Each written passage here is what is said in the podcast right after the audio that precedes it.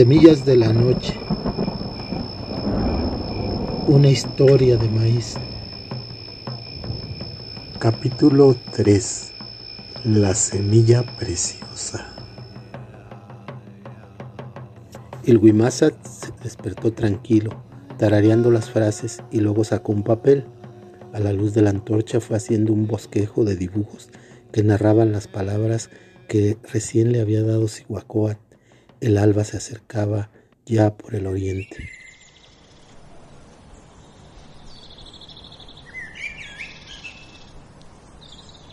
Esa mañana Ilhuimazat acudió a Tecpacali, una canterería que almacenaba las rocas que se utilizaban para labrar en ellas.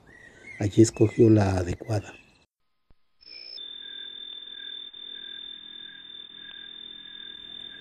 Bajo el haz de luz de una tea y labraba. Cuando era niño, su madre lo reconvenía de que no debía realizar sus trabajos de noche, pero a Wimasat siempre le fascinó la noche y su efecto sobre su sensibilidad. En las noches de luna salía a mirarla por horas. En las fiestas donde se velaba, era de los que siempre estaban puestos para cantar o hacer música, incluso para danzar toda la noche. Con el paso de los días comenzaron a emerger de la roca relieves de figuras y códigos, fechas escritas con símbolos. Cada vez que alguna figura estaba ya completa, Iguimasa se sentaba a observar el conjunto de imágenes y meditaba un poco. Así fue por un par de meses hasta que el trabajo quedó terminado. Una mañana avisaron al Guimasat que tendría que acudir a una ceremonia muy importante. Los principales supieron que venía un encargo esperado. Venían las semillas de la esperanza, del futuro. Las traían mensajeros de los cuatro rumbos. Una mañana avisaron al Guimázar que tendría que acudir a una ceremonia muy importante. Los principales supieron que venía un encargo esperado. Venían las semillas de la esperanza, del futuro. Las traían mensajeros de los cuatro rumbos. Y Guimázar debía de estar allí.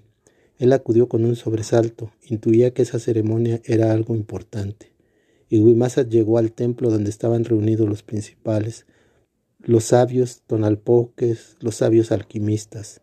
Y Huimazat siguió con toda atención los detalles de la ceremonia, miró a los mensajeros que vinieron de los cuatro rincones de la náhuac, miró cómo fueron recibidas las reliquias, las piedras preciosas que trajeron estos mensajeros, se conmovió de las palabras del sabio que recibió las piedras preciosas. Cuando él oró, lo hizo con todo respeto. Cuando se hizo el sacrificio de los guerreros que ofrendaron sangre, realmente sintió toda la severidad del destino que se definía en ese momento. Miró también cómo los agricultores llevaron con todo cariño sus semillas de maíz. Después de la ceremonia o como culminación, a más le entregaron las semillas. Eran semillas de maíz muy fortalecidas. En ellas se trabajó durante mucho tiempo para que nos dieran la posibilidad de prevalecer en el futuro. Masa tomó las piedras y cuando las tuvo entre sus manos comprendió por qué él había labrado lo que él había llamado la piedra de las cuatro casas. El sabio que había entregado las semillas de maíz habló a El Guimasa, sacándolo de su pensamiento y a la vez las palabras lo volvían a hundir en este. Sabemos que tú tienes dónde guardar estas semillas, que sean preservadas por lo que pudiera ocurrir es tu deber que estas semillas sean cuidadas, que se protejan. Sabemos que si nos pasa algo, también eso ocurriría a nuestro alimento. Así nos ha sido dicho, que nuestra vida está atada a lo que nos da vida y que lo que nos da vida está atada a lo que le damos vida. Por ello tendremos que cuidar de él, del maíz, como de nuestra vida, pues él cuidará de nosotros.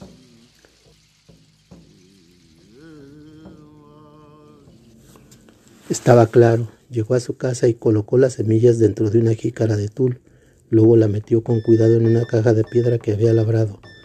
Con la luz de la tea miró con detalle y con amor venido quién sabe dónde las piedras y las semillas.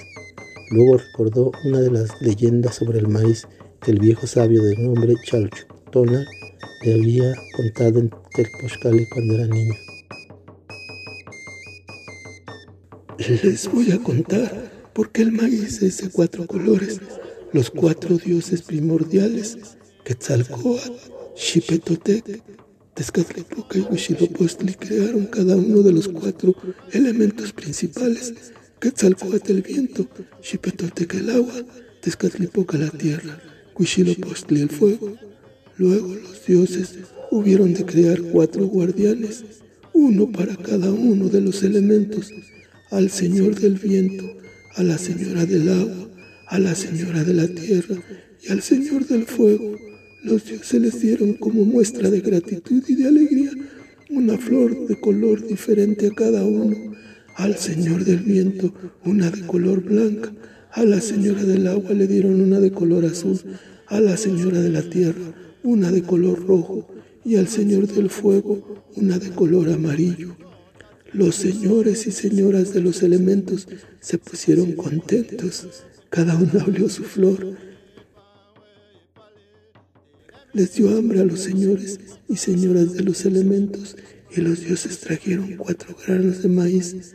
Las señoras de los elementos dijeron que era muy poco para saciar su hambre y los dioses les respondieron que ellos debían de buscar la manera de que en lo futuro comieran ellos y los hombres. Los señores de los elementos acordaron entonces trabajar en conjunto para solucionar esto. Acordaron que juntarían los cuatro elementos. El viento barrería en donde se sembró y movería las nubes para que llevaran la lluvia hasta el lugar indicado.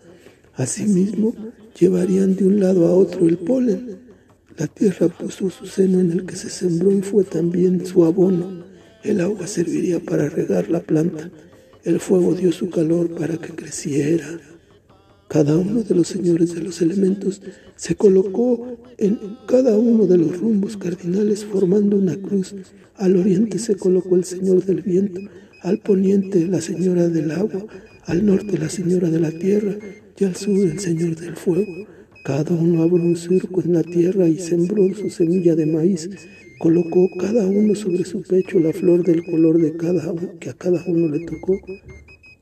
Luego pusieron la flor sobre la semilla sembrada. Cada uno se hirió el brazo para que su sangre de color de cada elemento regara la semilla. Después de un tiempo las mazorcas se alzaron y los dioses miraron que eran del color de la flor de cada uno de los señores de los elementos. Había mazorcas amarillas, mazorcas blancas, mazorcas azules y mazorcas rojas. Los señores de los elementos las desgranaron, guardaron un tiempo para volverlas a sembrar. Otro tercio lo dieron a los hombres y un tercer tercio lo prepararon para hacer tortillas y comer. Así cada que los hombres cosecharan, debían de guardar una parte para sembrarlo posteriormente.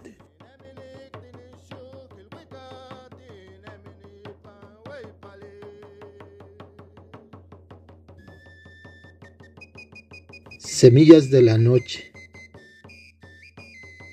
Una historia de maíz.